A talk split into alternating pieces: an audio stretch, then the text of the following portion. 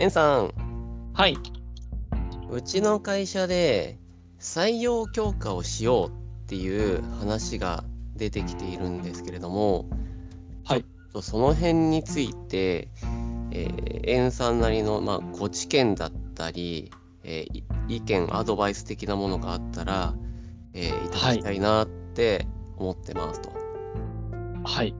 で、まあ、もう少しだけ言うと、あのー今、うちの会社で、エンさん、少しだけあのお手伝いいただいて、あの記事 SEO の、あのー記事作成の方、あのー依頼させていただいてまして、あのーはい、その説はありがとうございますっていうありがとうございます。はい。で、えっと、うちの会社の方でも、こう、サイトビューとか、その辺はおかげさまで上がっていって、よかったねっていうところなんですけれども、はい。えっと、案件の獲得とか、その辺はだんだんだんだん、こう、安定して取れてきていると。なので、こう、営業のところっていうのは、まあ、いいかなっていうところなんですけれども、はい。えー採用の方をですね、えーどんどんこうより優秀なね人間を、えー優秀でかつうちに合った人間を獲得していきたいっていったところであのーご相談がありますと。ご相談であのなんでエンさんにこの話するかっていうとはい。あの、まあ、SEO 上がりの人間なので、なんか割とあの、その辺知識とか、今、一般的なところとかっていうの知ってるんじゃないかなって、もう思っていて、はいあの、もしかしたら本当にこれを、あの、エンさんを、えーから、感覚からしたら、ちょっとその、なんだコンサル料としてちょっとお金取りますよっていう範囲なのかもわかんないんですけれども、ちょっと聞いてみたいんですよねって。はい。うん。エンさん、ちなみにこれまで、あの、どうですかね、えっ、と、採用強化をするための SEO とか、その辺とかって、あのクライアントから依頼とかってあったりしました？採用教、えーっとですね。要するに、そういう観点、そういう観点で、なんか、えーまあ、記事執筆だったりとか、サイトデザインの方の話にちょっとなんか話を聞いたりとか、はい。なんかその辺ってああったりしましたかねっていう。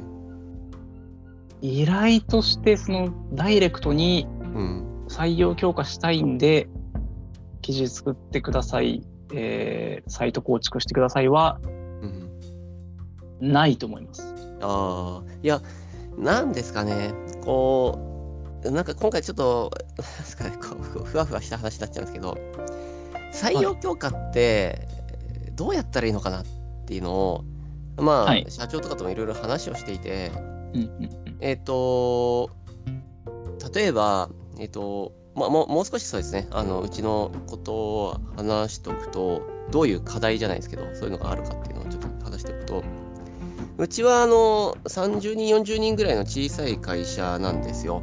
で、エンジニアがほぼ全てをこう占めるような会社でして、はい。で、その時に、あのまあ、毎年毎年基本的には新、あの、えっと、新しい人を入れると。で、新しい人を入れるんだけれども、はい。小さい、まあ、小さい会社なので、基本的には中東を採用してますと。はい学生から新卒で、あのこう育てるっていうようなことは、これまで、えーやってきていなくて、はい。で、まあ、そっちの方もね、考えなくもないけど、けどやっぱり、こう、えーまだかなっていうのがあるんですよ。はい。で、なんでこう採用のところを、こう、考えてるか。例えばですよ。例えば、わ以前私がアサインした会社っていうのはですね、えっ、と、すごいブイブイ、えっ、と、ウェブ系の、えー画面を作る、ウェブ系のなデザインはに割とその特化したのかな、その強めの、あの、若い会社だったんですよ。で、フロントエンドの。フロントエンドの会社で、会社さんで、で、その会社さんですね、えっ、と、私の会社っていうのは、まあ、今10期を迎え、11期を迎えたとか、それぐらいの会社で、社員数がはい3、40人っていうところなんですけれども、えっ、と、私が今言っていた会社っていうのはですね、1年目の会社1年、せ創立1年って言った時に私が入って、で、その時点で社員数20人とかだったんですよ。はい。で、それから2年ぐらい経って、この間ちょっと、あの、久しぶりですっつって会ったら、社員数200人になってたんですよ。はい。うんっていう、要するにもうそういう、ガーンって、こう、広げるっていう会社もあるんですよね。私、で前職がそうでした。そんな感じでした。いで、そこではもう、えっ、と、まあ、デューダとかそういったところでも採用ガンガンもうこういっぱいやって、もうだもう、はい広げ、門戸を広げて、で、はい。ツイッターとかでも、あの、もうダイレクトに、こう、直接取りに行くみたいなことをやっているようなところなんですよ。で、えっ、と、そこはですね、あの、そこの会社さんのことを評すると、僕の感覚だと、あの、危なっかしかったんですよ。仕事が仕事が。仕事が。はいはい。うん、要するにあのその会社っていうのは、技術リーダーのおじさんがすごい優秀なおじさんがあの一人いてそれ以外ははいもうわ、うん若手なんですよ。あのもう学生ぐらいな感じですよ。本当にもう本当に若いんですよ。え、前職がそうでした。わうん、で行った時に。あのねすごいわかります。面白かったですよ。あの仕事は楽しかったです。で、はい。あの要するに設計が甘いんですよ。簡単に言うと、はい。あの技術が足りてないので、足りてないってもう言っちゃいます、ごめんなさい。あの足りてないので、あの、設計が甘いんですよ。なので、えっ、と、どっかで燃えるんですよ。はいで、どっかで燃えたときに、みんなで燃やして、みみんなで消火するんですよ。はいはい。うん。もう本当にみんなであのー徹夜で消火して、あの、文化祭ですよね。文化祭、そうそうそうそうそう。で、その後、あの、へその事務所にあるあのバーベキューコーナーで打ち上げやるんですよ。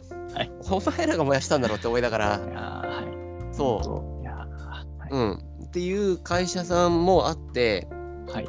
それはね、やっぱそういう思想なんですよ。あの、まあ、要するに上場を狙っているというか、上場、多分だから上場上がりしてるのかなとか、まあまあ、いろいろ考え方あると思うんですけど、はい。その時にうちの会社っていうのは、うちの社長っていうのはね、か案外硬いんですよ。うんうん、そう、実は硬いなっていうところで、あのね、堅実な道を選ぶ人なんですね。うん、あの見てくれの割には。まあまあまあまあまあ、コメントすごいしづらいです。で、どでっ、ちにもしづらいです。どっちどっちだ具体的な見た目言うわけにもいかないですし。いかないしか。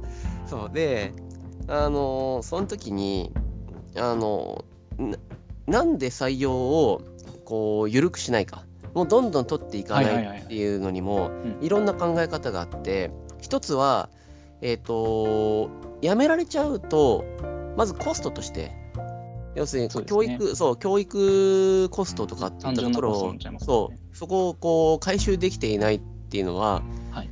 あの純粋にそんなことやってたら会社は潰れちゃうっていうのがあるし、はい。あと、もう一つが、あのーうちの社長は辞められるの辛いんですよ。あー人情でやられてる。そう、そう、あのはい。うちの会社の理念っいてはい。あのなんかとても素敵で、あの基本的には社会に、あもうごめんなさい、ちょっとスラスラ言えないんですけど、概要を言うと、社会にきちんとプロあのポジティブなインパクトを与えつつも、基本的には社員がね、やりたいことやって、そういうことが実現できたらいいねっていうなので、えーっと、うちっていうのは自社製品、これっていう自社製品があるわけじゃないんですよ。うん。はい。エンジニアがいっぱいいて、そのエンジニアが興味興味ある分野っていうのところにいっぱい派遣してるっていうような、そういったところが多い会社なんですね。で、あのー興味関心があったら、そこに、えーっと社長である、えー社長が営業として、えーと獲得しに行くっていう、そういう、で、アサインして、やりたいことやって、けど、あのーまあ、なんだろうな、えっ、と、い委託なので、えー業務委託はい。的な形なので、抜けやすいんですよ。うん。うん、だからそういうあの剥がしやすいとかっていうのもあるしまあその分あのあれですけどねリザヤはだいぶ少ないですけどまあそうはいいうこう、社員が何をやりたいかみたいなところを重要視してやっている会社でございますと。だから、あの今回ちょっと離職者が出てしまったっていうのもあってなるほど。うーんああそっかってあくもう本当に社長は多分本当に純粋に悔しい悔しいっていう感じで、なんですけどこうちょっとひっぱ引っこ抜かれたみたいなところがあってああ悔しいっていうのはあった時にまあもう仕方がないからよりそういうやりたいっていうことをこう追求してやっていくしかないよなっていうね。うん、はい。で、で、で、えっと、質問に戻ります。要するに、えっと、ただ優秀っていうわけでも困るわけですよ。社員数もそこまで多くないので、優秀だけど、えっと、社員に対してちょっと悪影響を及ぼす人間っていうのは基本的に入れちゃダメだよねって言うし、あのー優秀だけどすぐ辞めちゃう人間っていうのは、い、や、困っちゃうよねっていうのもあるし、あのうちにはやっぱりううちの、えー性質があるのでその性質に合った人間をあのこれまで同様に入れていきたいよねっていうのがありますと。で、はいそうするとあのーそんなにそうさっき言った200人とかに爆発的に増えた会社のようには増えないわけですよ。そうですね。うん。すごくこうフィルターを厳しめにやってるので。はい。うん。で、どうなんですかね。あの、もうこれしか方法は、もうもうこうどんどんやっていくしかないっすよねって言ってるんですけど、そこでまた社長が言ってたのが、はい。あの、サイトデザインを変えてみようかなとかって、ホームページが微妙なんじゃないかっていう、記事とかそういう話じゃなくてデザインの話ね。そう。はい。うん、で例えばあのこうデザインを変えるとかあとそこでちょっと新あのなんだろうそういう新しく社員を取り込みたいって言ったところであのデザインの会デザイン会社とかにコンサル入ってもらうとあのあのなんかこう作ってくださいっていう話をするとコンサル込みで結構な金額になるよはい。で、で、なんか、デザインも何が良くて何が悪いかっていうのもわかんねえしって。うーん、けどやっぱりちょっと今のまんまだと微妙だと思うんだよな、うちのサイトデザインとかって言ってたんですよ。はい。で、まあ、まず1個目の質問なんですけど、僕はですね、サイトデザインなんて、そんなに影響しないと思っていて、うん、はい。はい。はい。うん、一応、えーまあ、せいぜいあるとしたら、あの採用強化してますよっていうバナーをちょっと強くするとか、それぐらい、はいそうデザイン面で言うとそれぐらいであって、あのどれだけ、その、あの、その、あのたと僕がね、僕が例えば就職活動してた時も、そんな、この、この会社のサイトデザイン微妙だからやめよっかなって、そんな思わないと思っていて、とりあえず受けるし、そこで受けてみたときに話をしてたら、なんかそこが良さそうだったから、じゃあ僕はここにしますっつって拾ってもらったのもありましたし、そういうのもあるから、サイトデザインってそんなに影響あるんですかって僕は懐疑的なんですよ。はい。どうなんですかねその一般的な、もしくはこうご意見としてって言ったところで。えっ、と、多分ですけど、うん。まあ、はうんと、なんかその数字とかないので肌感ですが、うんサイトデザインで動く人は、あのーその200人の会社の方に魅力を感じるタイプの人だと思います。うん。うん。うんあ一般的には。一般的に、はいはい。はい。で、あのーまあそうですね、サイト、一般的にサイトデザインで何とかするっていうとそっちになるので、うん。その、こう、そうじゃない、そうじゃない会社ですよっていうのをサイトデザインで伝えるなら、うん。あの、なんか、洗練すると逆効果な気はします。おー。はいはいはい。なイメージがありまあ、たですね。えっと、例えばその SEO 的な観点、サーチエンジン、えーサーチエンジンオオプティマイザはい。ー的な観点だとちょっと違うのかな、どうなんだろう？あの何何かという SE、はい。と、あの質問、ごめんなさい、質問してみたいのが、あの、エンさんから、えっと、SEO 的な観点から、こういう記事をどんどん増やしていったらいいんじゃないですかね？みたいなアドバイスあったりしません？あそれはありますね。あのーはい今の聞いて、すごい分かったのが、うん。まあ、それ、本当一般的な採用、まあ、採用強化もいろいろあるので、はい。えっと、その、例として出していただいた1年で20人からうん数年で200人まで増えるようなうん。会社の採用強化と、吉郎さんの会社でやりたい採用強化はまあ全くベクトルが違うとうん。はい。言ったときに、えっと、そそのための採用強化に効く SEO はあります。おー。で、具体的に言うと、はいあの例えばじゃあ吉郎さんがロボットがやりたいとうん。うん。あの未経験からロボットがやれる会社に入りたいって考えるじゃないですかはい。はい。そしたらもうそれで検索すると思うんですよ、あ、いい話。そうだよな。はい。それをやらせてあげれる環境がうちにはありますよっていう記事作るだけでいいと思ううん。そそれであの検索する人が多い必要はなくってはい。本当年に10人しか検索しなくてもいいんでうん。そのキーワードを取ってたら東京であの未経験からロボット関連の仕事ができる会社ですっていうので、うんうんうん、あじゃあもうここしかないって多分来ると思うんですよ。うん。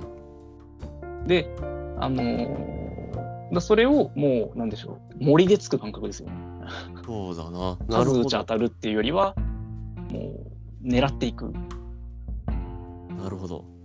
で、えっと、そのニーズをさらに具体的にするなら、うん。吉郎さんたちみたいに今会社に入った中で、まあ、何年以上定着してる人がそもそも何やりたくてその会社に入って、はいはい。みたいなはい。ところのアンケートを取ってはい。多分そんなに多くないと思うんですよねパターン。うん。でそれで多分5本とか10本とか記事作るだけでも結構カバーできる気はするんですよね。おー。でそのだえっとそれであのまずニーズは多分拾えるんですよ。うん。そういうことがやりたい人、うんうん。この会社じゃなきゃできないことがやりたい人うん。への訴求はできるんですけど、あの、それがじゃあ、うちにあった人間なのかっていうのはいはいはいはい。うん。と優秀さですよね。うん、そう。で、えっと、話お話聞く限り、うん。多分優秀さよりも会社に合った人間の方が大事だと思うんですよ。はい。そうですね、今は。うん、どちらかだけ取るとすれば。そうですね。はい。技術は学べるけど、うん。人間性は治んないんで、うんうんうんなかなかうんうん。悪影響を及ぼすような人は、その逆に長くいられても困りますし。うん。っていうと下手に優秀よりはまだ技術ないけど地道に学ぶ気がある人うん。はい。の方が多分いいと思うんでっていう意味でその、まあ、未経験とかうん。を狙うとまあ多少角度高くなるのかなっていううーん。即戦力ではないと思いますけどそれだと。そうなんですよね。いや、本当に、これはまあ、また一般的にな、そう、えっと、えエンさんとする話じゃないかもしれないですけど、あの、そう、うちの社長はもう、なんか、なんか悔しかったらしいんですよ。やっぱり、やめたこと？あ引き抜かれたこと？引き抜かれたこと、そう。はい。ね負けたんだなって。あのうん。給料給料もちょっと下がるらしいんですよ。なんだけど、えさ下がるけどなるほど。うん、負けた負けたんですよ。要するにそっちの方がやりたいそうそうそう。なんか向こうの方がちょっと本当にベンチャーで、まあ、ゴリゴリでって言った時に、はいまあまあもともとそういう人間を入れてたっていうことでもあるんですけれどもそういうことがあっいい、ずれいずれ抜い抜かれる人材だったっていう考え方もできるんですけど、はい。うん、でそうだから彼と話え彼っていうのは社長と話をしてるのはあのもうそれ込みで採用するしかないんじゃないですかって。そうですね。うん、もうある一定の割合であの社員は抜けますと。で抜けても大丈夫なような構造にしておくっていうものを大切にすあの大事にするしかないんじゃないですかねって。はい。うん。それしかないっすよね。それしかないよな。なんかあのこれはまたじゃあエンさん個人的に聞いてみたいんですけど、はい。えっと、どういう会社にまず入りたいと思うかっていうのと、どういう会社だったら居続けたいと思うかっていうのと、うーん、あと、そうですね、どういう考え方だったら、あのすぐにすぐ抜ける人間はフィルタリングできるかとか。やってはいますはいはいはい。えいやこ、これね、これ、これ社長にはちょっと言えないんですけど、ーはい。あのー僕は、あのーありなんですよ。僕は抜けるのもあり派なんですよ。はい。うん、その人の人生だから、その人がやりたいっていうものを選ぶっていうので、あのー仕方がないと思ってるし、あのーまあ、それこそ社長も悔しいって言いながら、きちんと頑張ってこいっていう心意気でね、あのー送り出そうとはしているので、そこは、あのーはい。え偉いなというか素晴らしいなって思うんですけど、あだからし社長の仕事っていうのは、もうそ、もうそ、やっぱもうそれを仕方がないっていう中で戦うのが社長の仕事で、うん、要するにそうですね。僕はもうその抜けるっていう判断をしたこと自体っていうのは仕方がないしその彼は優秀だったしいやーなんだろうな。彼を入れるっていう判断も僕はミスじゃなかったと思うんですよ。思いたいんですよ。はい。うん。その彼を入れる判断はミスじゃなかったと思いたいんですけどうちの社長からするとミスだったんですよ。と、もうはっきり、もうもう、いや、えーっと、そうですね。あのこれが続いたら会社は倒産するっていう意味では、ミスっていう。そあ結構短かったんですか？そのうそうですね。ちょっと短かった。回収できてないっていう意味で。あと、ええーっと、じゃあ、まあ、そうですね。えーっと、ちょうどね、ふちょうどいい時期に、ちょうどね、たまたま2人重なったんですよ。はい。うん。で、片方は短かったっていうのと、片方はやっぱりちょっと、なんですかね、あの、とてもムードメーカーの方だったので、はい。なるほど。うん。多分、エンさんの以前勤めていた会社さんっていうのは、はい。あの、どんどん入ってきて、どんどん辞めるって会社だったと思うんですよ。ああ、もうすごかったですよ。うん。と思うんですけど、多分その会社さんとは違うんですよ。思想が。はい、うん全く違うと思います。そう人を雇うっていうところの思想が違くてでもちろんあの彼もあのうちうちだからあちょっとなんか結果結果的な判断としては社長判断としては誤りだったんだなっていう感覚を覚えているけれどもその彼自身を否定はしたくないんですよ、してはいないですしね。はいはいはい。うん、あくまでそのあちょっとミスだったなっていうのは要するに自分の判断判断その彼を入れるっていうことが会社にとってポジティブかネガティブかっていうと結果的にはちょいネガティブなんじゃないかなって捉えたんでしょうね。はい、うんやっぱりそういうのがあると続く人間も出てきちゃいそうだしとか。そうですね。うんそれはあるかもしれないです。うん私は、あのー吉田さんの会社の方が 好きですけどね。うんうんあの実際にいた人間として、私、その前職で、えー私が入った時点で、7、8人目ぐらいの社員だったんですよ、私が。はいはいはい。で、私がいる間に200人ぐらいになったんですよ。すげえすげえ。はいすごかったですよ。3回ぐらい移転しておりまあーすげえ。す。な何年なん何年いらっしゃったんですか？と、私が、えーっと、丸2年ですかね。わ、すげえな。丸2年でそれなので、あすごかったですね。あのーいや、考え方だな。考え方だと思いますね。そうそうなんです。で、えっと、私は、あの、それが合わなかったんでやめました。うん。うん。一つには。うん。それも合わなかったですし、まあ、そこが合わないっていうことは、やっぱりまあ全体、全部にこう関わってくる部分なので、そのはい。採用、さっきのそのフロントエンドの会社もそうだと思いますけど、うん。採用バンバンするということは、そのコストを賄うために仕事を受けなきゃいけなくて、はい。そうですね。はいっていうので、そういうサイクルになって、うん。まあ、全体がその流れになっていくじゃないですか。はい。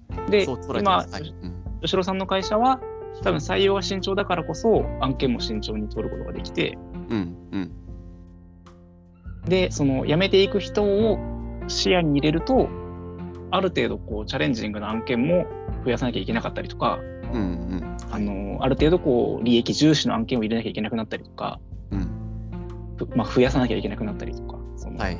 みんながやりたいわけではないだろうけど、うん。これが利益率いいんだよっていうのを増やさなきゃいけなくなるみたいなところが多分受け入れがたいんでしょうね。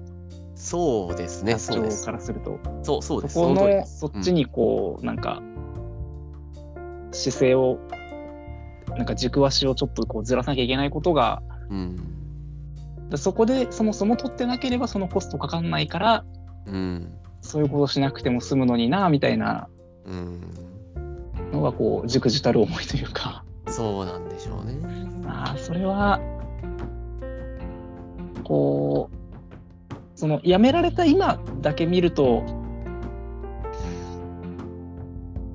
まあ辞められるのも仕方ないというかまあなんなら成長した結果でもあるでしょうしそそうです。そのそうです。転職していけるっていうのはそうです。そうです。そうです。経験積んだから転職していけるっていうのもあるでしょうし、うん。まあ、ポジティブに捉えたいところですけどまあ確かに会社としてそれをじゃあポジティブに捉えてばっかもいられないみたいなそうなんですよ。会社としてですね。うんなるほどうん。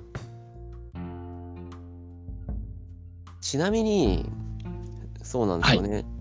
えっと、僕の考えで、あの、新卒は取らなくても、はいあの、インターンとかでもいいんじゃないのかなって思うんですよ。インターンとかやら、やりませんって。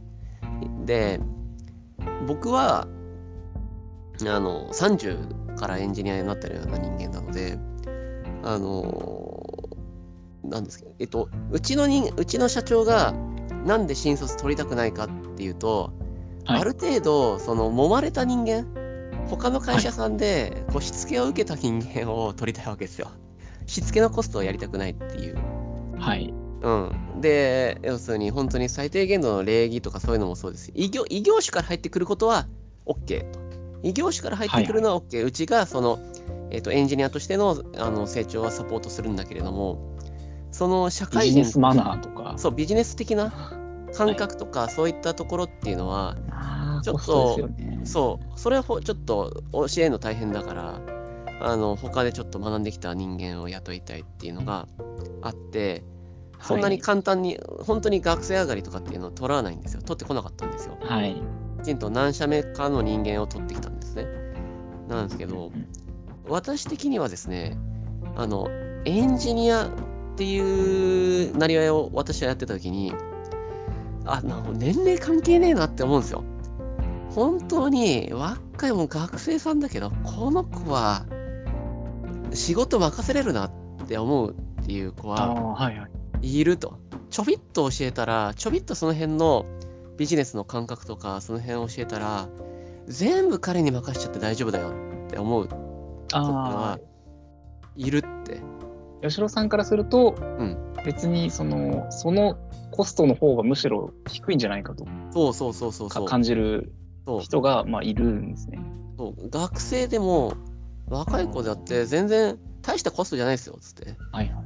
うん、僕がちょっと一緒にマンツーマンやったらいいんじゃないですか？みたいな。けどまあもちろんマンツーマンやるっていうのも十分なコストだから、そこ回収できるのかっていう話でうん。なんですけど、はい。なかなかね、こう、いや、ほら、今回のこともあってさ、若い子はさ、やめるじゃんっていうのとかね。これいやーが、はい。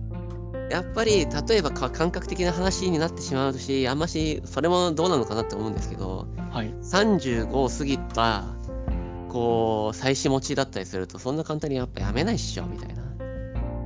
まあまあまあまあ。まあうん一般論として。一般論として。で一般論としてもそうだし、一般論としてもそうだし、やっぱり分からなくもないっていう。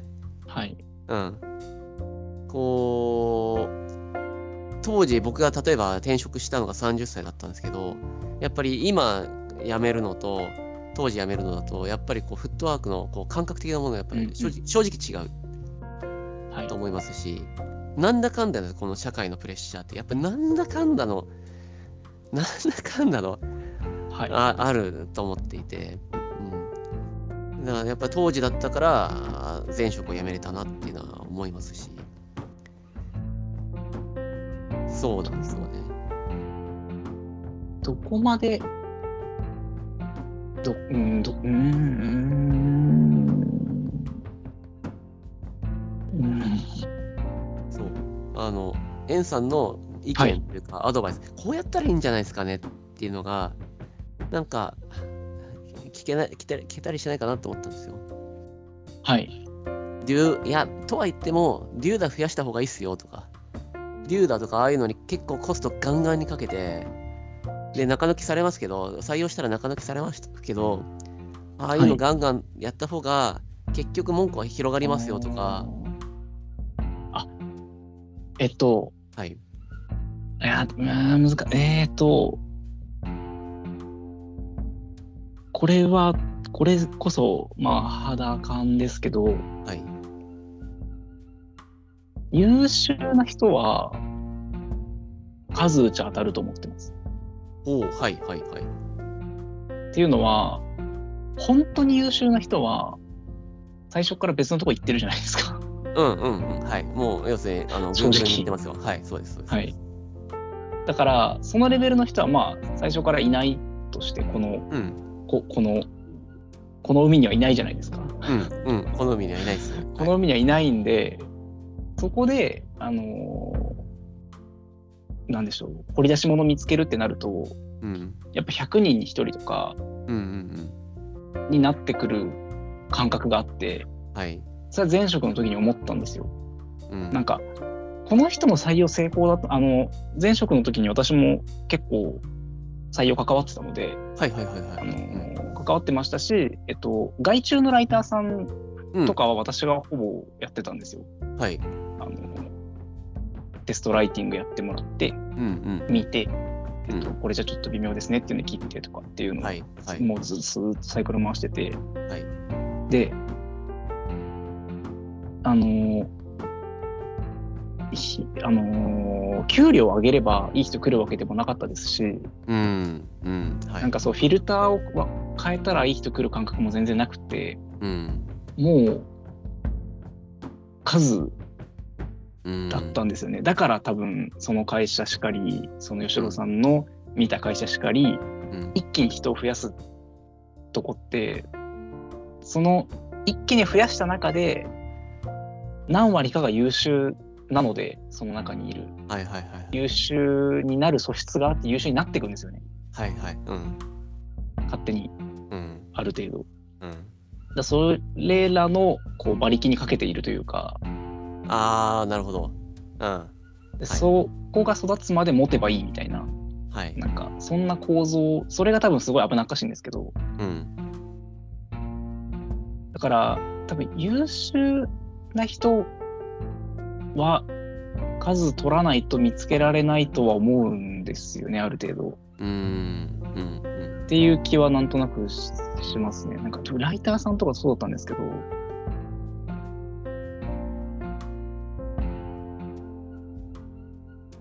なるほどそれ？そのそうで、えっと、その採用の時のなんか、うんここういう人を取ったらよかった、こういう人取ったらよくなかったみたいなのも、特に再現性なかったですし、なかった。なかったですか？ないと思います。うん。なんか、採用、まあ、仕事でこう採用の記事書いたりはしないですけど、好きなんで、うん。そういう記事読んだりはしますが、やっぱあんまりないです。その再現性やっぱ出すためには、統計なので、うん。うん。数百人単位、数千人単位で取ってる企業だったら、ある程度再再現性あるかもしれないですけど、うん。少なくなればなるほど多分再現性ないので、はい。はい。はい。多分、最終的には話して相性ですよ。うん。エンさん、あまあまあ、そうだな。えっ、と、エンさんあんましインタビュー記事書かないですもんね。インタビュー記事。今は書かないですね。ああ。インタビュー記事って疲れる？書くのにですか？そう、いや、てか、要するに、あの、積極的にやってる印象がないときに、やらない理由ああ、はいはいはい。ああ、私の場合は、あの、移動のコストとかもろもろで、基本、受けない。だけですね。なんか、まあ、あと、単純に領域が、それこそ畑違いというか、うん。な私が頼まれることがそもそも少ないです。提案もしないんですけど、なるほど。そうなんですね。やってできないものではないですし、嫌いではないですけど。うんうんうんうんうん。いや、ちょっと、まあ、ももしかしたらまたなんか、いろいろ話があるかもわかんないので、引きつ引き続きお願いします。じゃあお願いします。えっとね、この話は、そう、今、まあちょっと、そういえばと思ってさ、あの、はいこの話はもう一旦終了で、あ、はい。はい、変なおしまいでした。あのさ、えっ、とね、NHK ドキュメント見てたんですよ。NHK ドキュメント見てたんですよ。で、えっ、と、全然違う話してますし、うちの会社がこういうことやってるって話じゃないですよ。けど、はい。あの、NHK ドキュメント見てたときに、えっ、と、宗教2世の、ああ、はい。はい、あのものがあってでそこで宗教2世の人たちがねあのしその宗教に入っているからっていうのであの離職を迫られたりとか要するに退退職を迫られたりとかそういうのがあったっていうのがはい。あったらしいんですよ。でそれをはいちょっとどうなのかって言って、で僕はその退職としてはあの企業としては絶対 NG だと思ってるんですよ。あのはい。もう絶対そのあの信教の自由ですよ。はい。信教の自由っていうのがあって、あとそのうん。うん。あのそれをだからあなたがどこどこ教だからっていうのでああじゃあクビっていうのはいやなやってはならないって普通に人権侵害です。人権侵害としはて思うんですよ。はい。けれどもまたもう一方であの差別っていうのはあるよなっていうのはやっぱり思っていて。差別っていうのは、そうやっぱりあの何かっていうとあもちろんえっとアジア人であったり白人であったり黒人であったりとかっていうねそういうところもありますし、要するにえっとなんだろうなその人が、えーどこに住んでいるかとかあの親がどういう仕事をしているかとか、ねはい。あのあなたがそのあなたの宗教がどういった宗教なのかっていうのであのそそれをそれだけをベースにそれだけでその人の首っていうことはやっちゃいけないけれどもだけれども採用を見送るっていうことはあるよなって思ってるんですよ。はい。うん。あるよなーって。そう、うん。信教の自由だし、どうだっていいんだけれども、その、ってことはそういう思想なのねとか、あ、はいはいうん、あなたのバックグラウンドはそうだっていうことはああのあなたのその捉え方っていうのはそういう傾向がありそうだねとか、はい。うん、っていうと採用は見送るかなみたいなのはあのこれ難しいんですけどどういうふうに表現したらいいかわかんないんですけれどもはい。あるよなとは思うんですよ。あるよなあるよなあるよなおうんこれってどう言ったらいいんだろうなって。うん。もちろんあなたが何教だからあなたのこと採用しませんっていうのは不適切だと思ってるんですよ。はい。不適切だと思ってます。はい。あのー個人的には、げ言語化の問題というか、うん。解像度が低いと多分良くないんですけど、うん。女性だからとか、はいはいはい。そうですねそう。いうのがまずいだけで、うん。あの一定以上のうん。身体能力を有してないとできない仕事はあるじゃないですか。うん。はい。だから、その、まあ、それと同じことなのかなと思うんですよね。その、うん。宗教、まあ、極端な話、例えば、日にじゃあ5回礼拝をしなきゃいけないうん。くて、その時間の調整が難しいから、うちではちょっと厳しいですね。っていうことは全然あり得ますし、うん。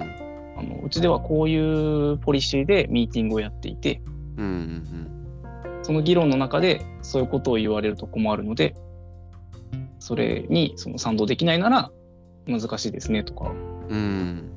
宗教だからっていうところでその言語化を止めると多分問題がありそうなんですけど、うん。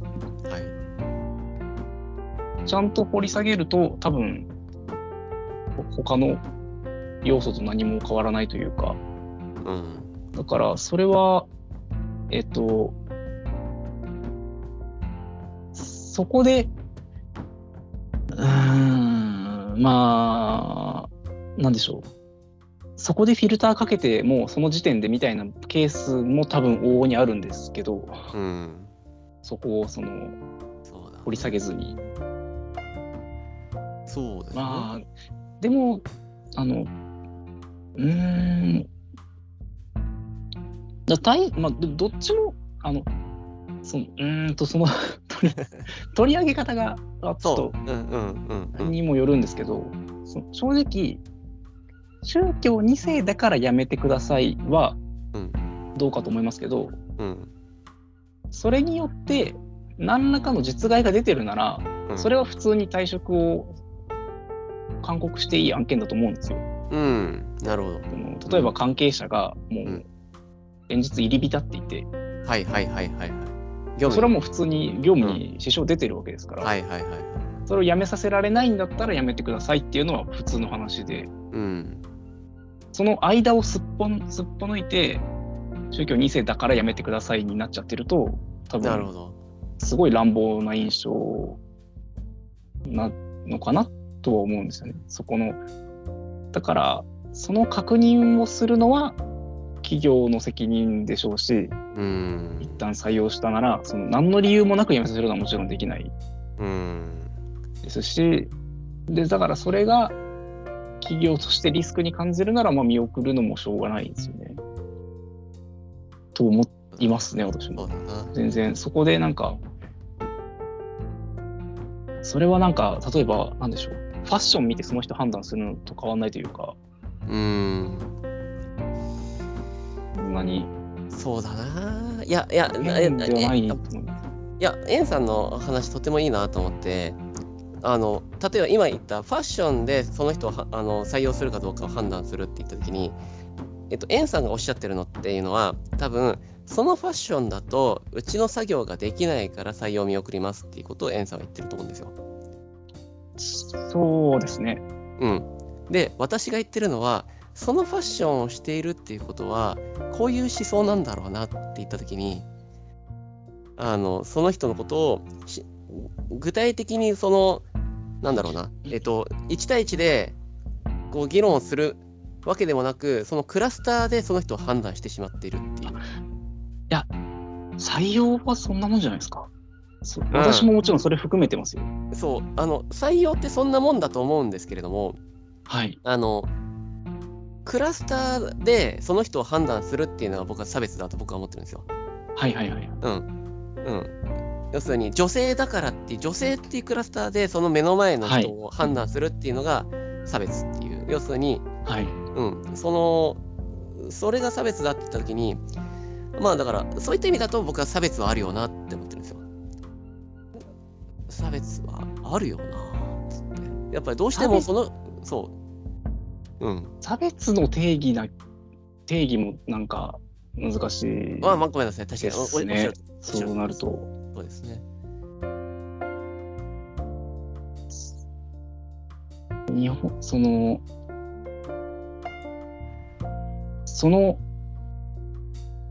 それでいくと、あの、お年寄りだから席譲るも多分差別に含むそうそうそうそうそういうことですそういうことです。そういうことです。そうだ気気遣いも差別ということです。気遣いも差別です。はい。まうんあ、扱いに差があれば差別ということですよね。そういうこと、そういうこと。要するに、個人差じゃなくて、そう、その人のあをカテゴライズしたときに、カテゴライズで判断をするっていうのが、僕の中での差別っていう言葉に、今ちょっと一一旦したんですよ。はい。うん、だからあなんかその宗教の人っていうことはこういうことが要するに集まりそうだなって思ったから実際集まらないかもしれないじゃないですか。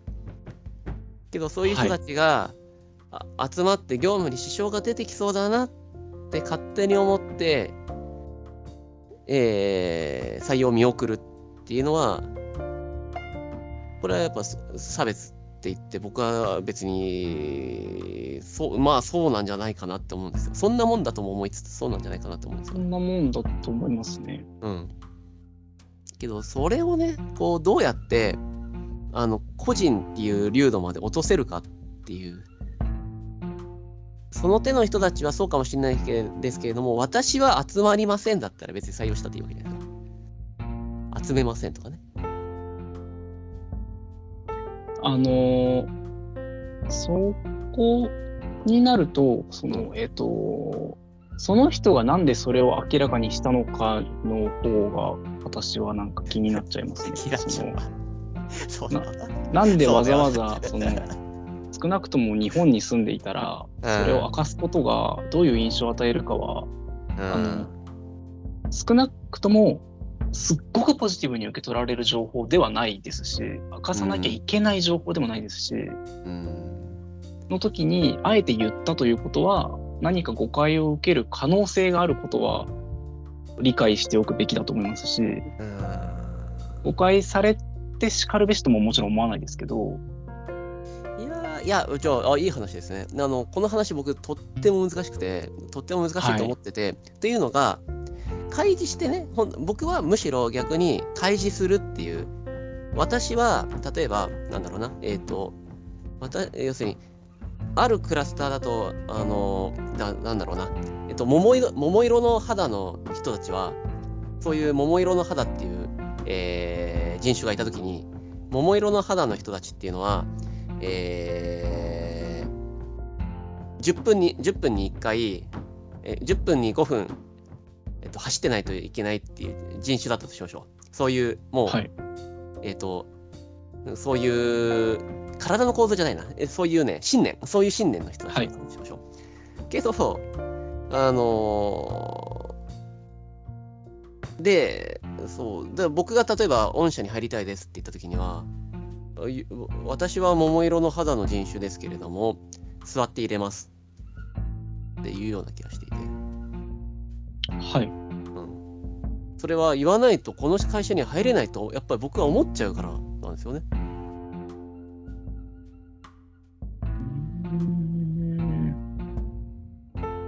僕は不安になって多分言うと思うんですよ。そ御社はそこでどうどう判判断するっていうかそう、うん。